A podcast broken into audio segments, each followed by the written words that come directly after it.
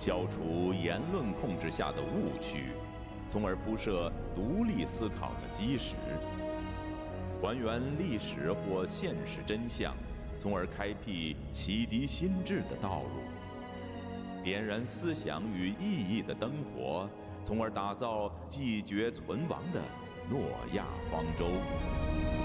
自由亚洲电台华盛顿首季专题，每周二播出并上传本台网站。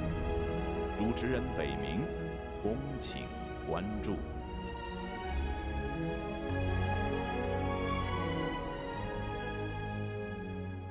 本次华盛顿首季开始，不定期的为您介绍前中国社会科学院政治学所所长严家琪先生流亡生活的回忆。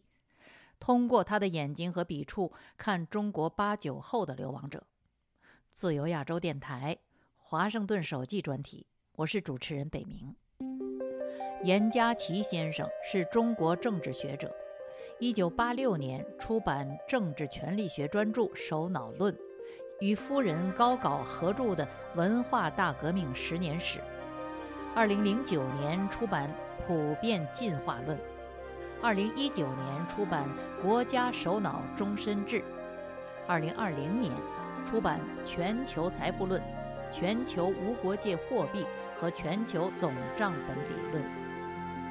严家琪先生文革前曾在中国科学技术大学理论物理专业学习，毕业后进入中国科学院哲学研究所。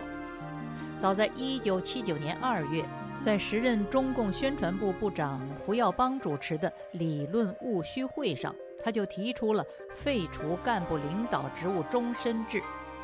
不言而喻，这个主张在当时意义非凡，至今其紧迫性几乎成为防止中国政治倒退的关键。严家琪先生曾任中国社会科学院政治学研究所首任所长。一九八六年至一九八七年，曾在时任国务院总理赵紫阳领导的政治改革办公室工作。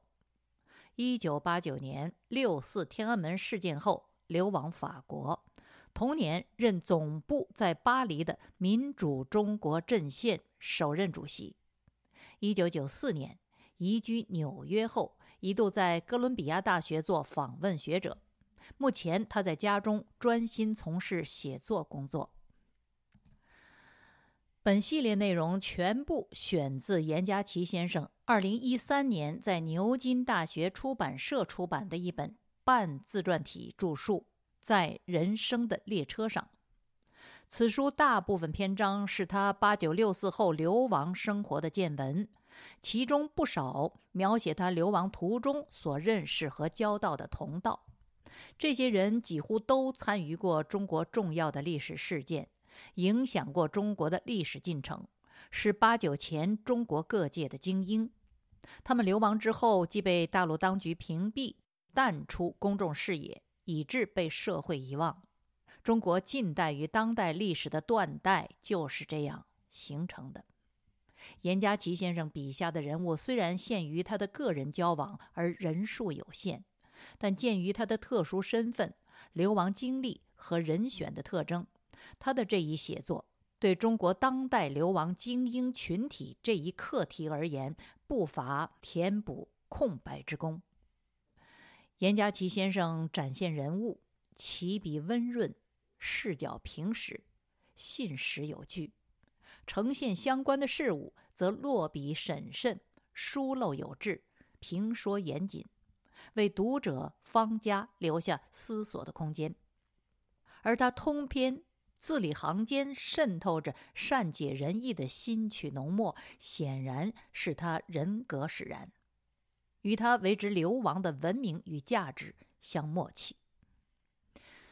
填补流亡精英群体的历史空白，人与事的信而有争，就是。本系列向听众介绍和推介严家琪先生此书笔下人物的原因。好，现在我们呢言归正传。这一集我先要介绍严家齐先生本人逃离中国的经历，选自此书第二部分第一个篇章，标题是在大亚湾荒岛上。严先生开篇先借助历史总览人生长河。他写道：“人生像一条江，一条河。有的人如同长江、黄河、雅鲁藏布江，奔腾不息，流入大海；也有的人如新疆的塔里木河，静静地消失在沙漠中；也有的人如同一条小溪，永远安安静静地。”流动着，人生也像江河那样有转折。一九四九年，许多人从大陆逃到了台湾，亲人分离，家庭破碎。四十年后，轮到我的人生发生大转折了。这一转折发生在一九八九年六月十八日，这个难忘的日子。就像雅鲁藏布江下游的大峡谷那样，把我从青藏高原带进了印度孟加拉国的平坦原野。在这之前，我到过欧美许多国家，当时到外国丝毫没有感到进入了一个新的人生。与那些有意识、有准备到国外留学或移民的人不同，偷渡香港。成了我人生的巨大转折，前后对比是如此的强烈，恍如经历了前后不连接的两个世纪。接下来，严家琪先生开始叙述他人生在一九八九年如大江大河那样的转折，从六三到六一八。一九八九年六月三日晚上十许，张伯蛎主持天安门广场民主大学开幕式。我在开幕式上做了半个小时的演说，作为第一讲。天安门广场有逾十万人，远处的戒严部队已经开枪杀人，但天安门广场听不到枪声。我在演讲后，我妻子高稿希望在广场待到天明。我说明天有事，还是回去吧，因为民主大学周围的人太多，根本出不去。十时半左右，我和高稿通过拆开大帐篷的缝隙，从帐篷后面离开人群。有几个人送我们到历史博物馆附近，没有任何危险。我和高稿就步行回到了建国门内东总部胡同家中。六月四日凌晨，我们被持续密集的枪声惊醒。我家住在十四层楼，在阳台上可以看到长安街，在建国门立交桥开动着坦克和军车，到处是机枪的闪光。往长安街天安门方向看，也是不停的闪光，机枪声越来越密集。后来又传来了坦克的隆隆声。我悲愤交加，心痛欲裂。天还蒙蒙亮，有几位整晚在长安街的朋友来到我家，讲述了他们亲见的屠城场面。他们满怀惊恐，含着热泪，最后商量说，希望我离开北京，以免被乱枪射杀。在他们陪同下，我赶往北京站。这时。乘火车没有目的地，我熟悉江苏，就买了去江苏的火车票。我想半个月或一个月后再回北京，大概会被开除党籍，受到批判，不至于被捕。在江苏，大概六月八日晚上，我在电视上看到了通缉王丹、吴尔开西、柴玲、封从德、李璐、熊燕等。二十一名学生的消息和画面。第二天又看到通缉工字连头头韩东方等人的画面。六月八日后，我每天注意收看电视新闻。六月十一日，公安机关发出通缉方立之、李淑贤的通告。六月十二日傍晚，我在收听美国之音时，偶尔听到台北中央广播电台消息。消息说，杨尚昆提出要把方立之、严家琪、包尊信捉拿归案，并把这三人处死。当时我并不太相信台北广播，但从这时起意识到自己有危险。第二天早晨七点，北京中央广播电台播出了北京市政府戒严部队指挥部十四号通告，宣布首都知识界联合会、首都各界爱国维宪联合会等为非法组织。通告说，上述非法组织参与了在首都发生的动乱和反革命暴乱。这些非法组织的头头必须立即到所在地的公安机关登记投案自首，对拒不登记投案自首者，将依法缉拿归案，从严惩处。我在听到戒严部队指挥部十四号通告后，决定逃亡。为了躲避追捕。我没有想到香港，我准备到人烟稀少的山区暂住。当我妻子高稿准备到江苏看我离开东总部胡同时，他听到了电话铃声，犹豫了一下，还是接了这个电话。原来是从香港来的电话，香港这位朋友希望我到香港躲避一下。各位听众朋友，严家琪先生从此踏上人生逃亡之路。他先从上海到广州。他写道：“我的舅父龚浩成当时是中国人民银行上海分行行长。在一九八九年时，我与他没有任何联系，到上海也没有找他。就像在北京时，我没有与鲍同有任何联系，也没有通过电话。”我在上海住在火车站附近的一个旅馆中，用高价买了去广州的火车票。我知道当时已经开始通缉我了。出广州站时，我让高稿一人先出站，我等到最后，一手端着一大茶杯水，另一手摇着一把破旧的芭蕉扇，一条裤管卷到膝盖上，一条裤管垂到膝盖下。摇摇晃晃走出检票口，居然没有发生任何问题，顺利出了车站，在约定的地方见到了来自香港的林道群。林道群和他的朋友李志华是冒着生命危险来广州接我和高考的。珠海一家珠宝公司总经理怀德。是当年越南战争中打到梁山市的两个坦克团其中一个团的团长，因营救乌尔开西被国安部盯上，他的外甥李农被捕，自己不得不流亡法国。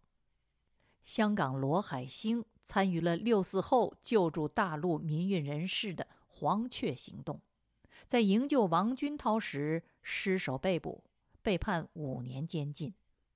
林道群、李志华在广州时受到跟踪，险象丛生，幸而他们一次一次换乘 taxi，机智地躲过了危险。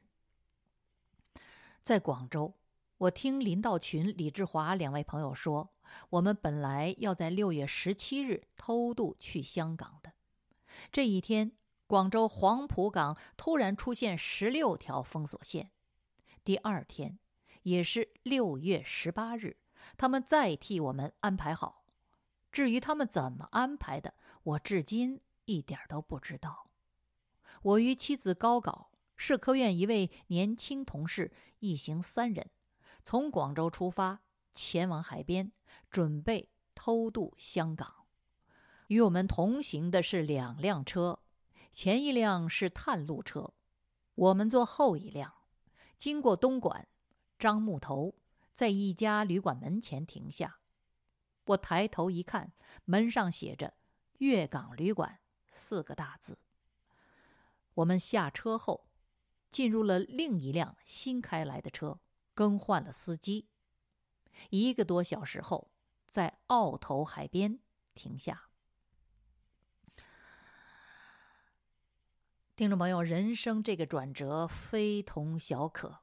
接下来，严家琪夫妇从学术殿堂的学者变成了真正的偷渡客。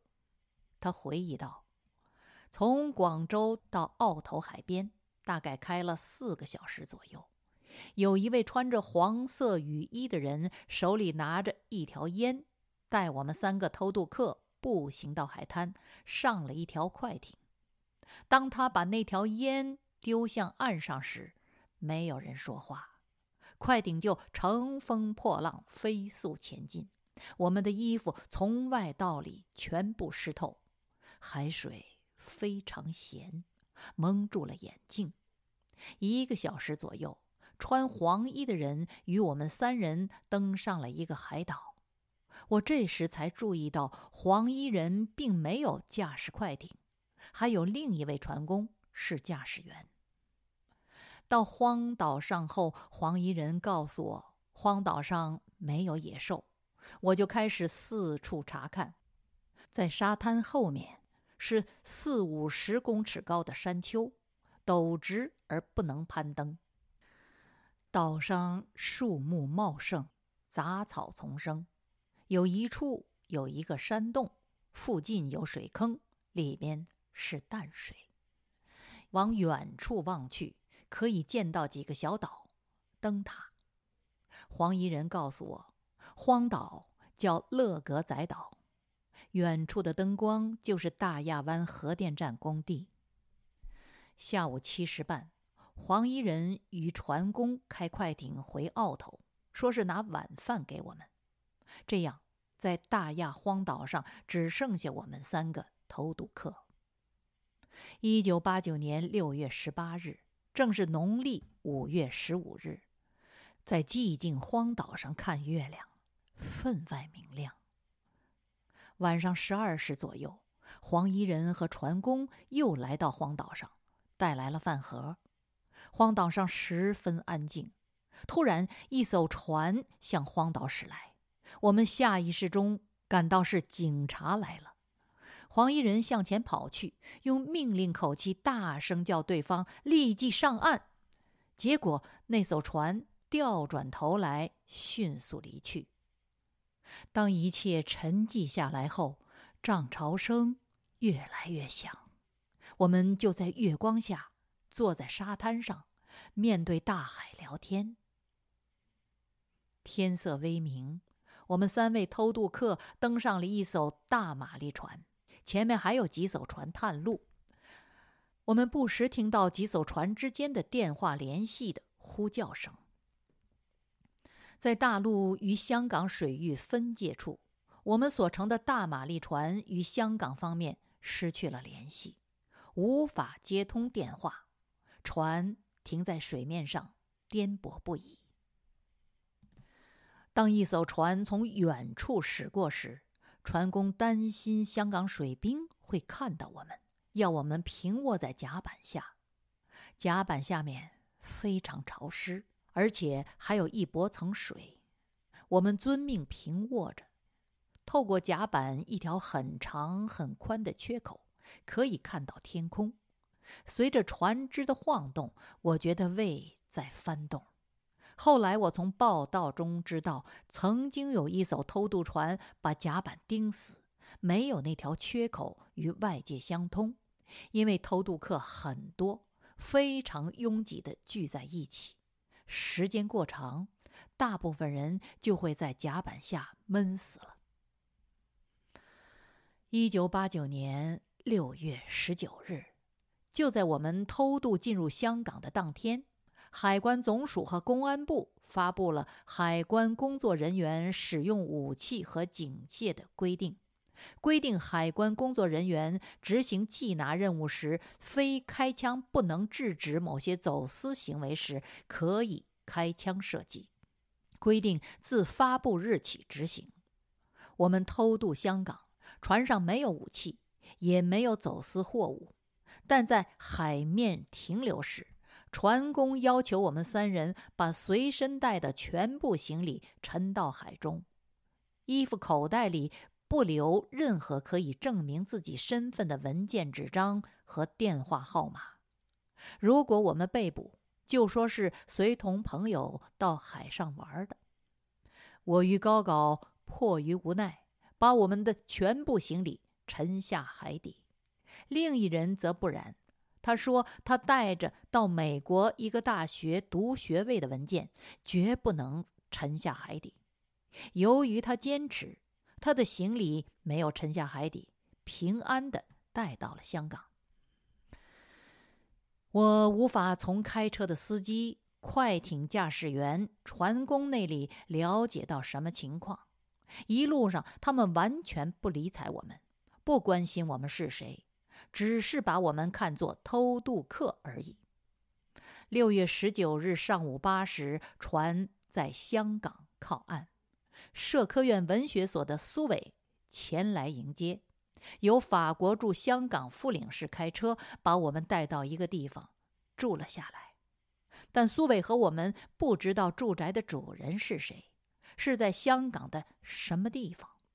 我想与高稿一同到香港街道上看看。住处的人说：“你们是偷渡来香港的，上街就会被警察查问，就可能被押回大陆。”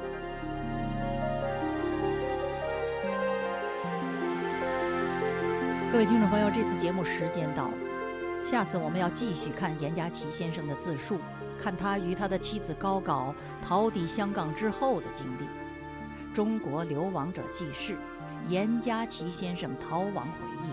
这是自由亚洲电台华盛顿首季专题，我是主持人北明，北方的北，明天的明。我们下周同一时间再会。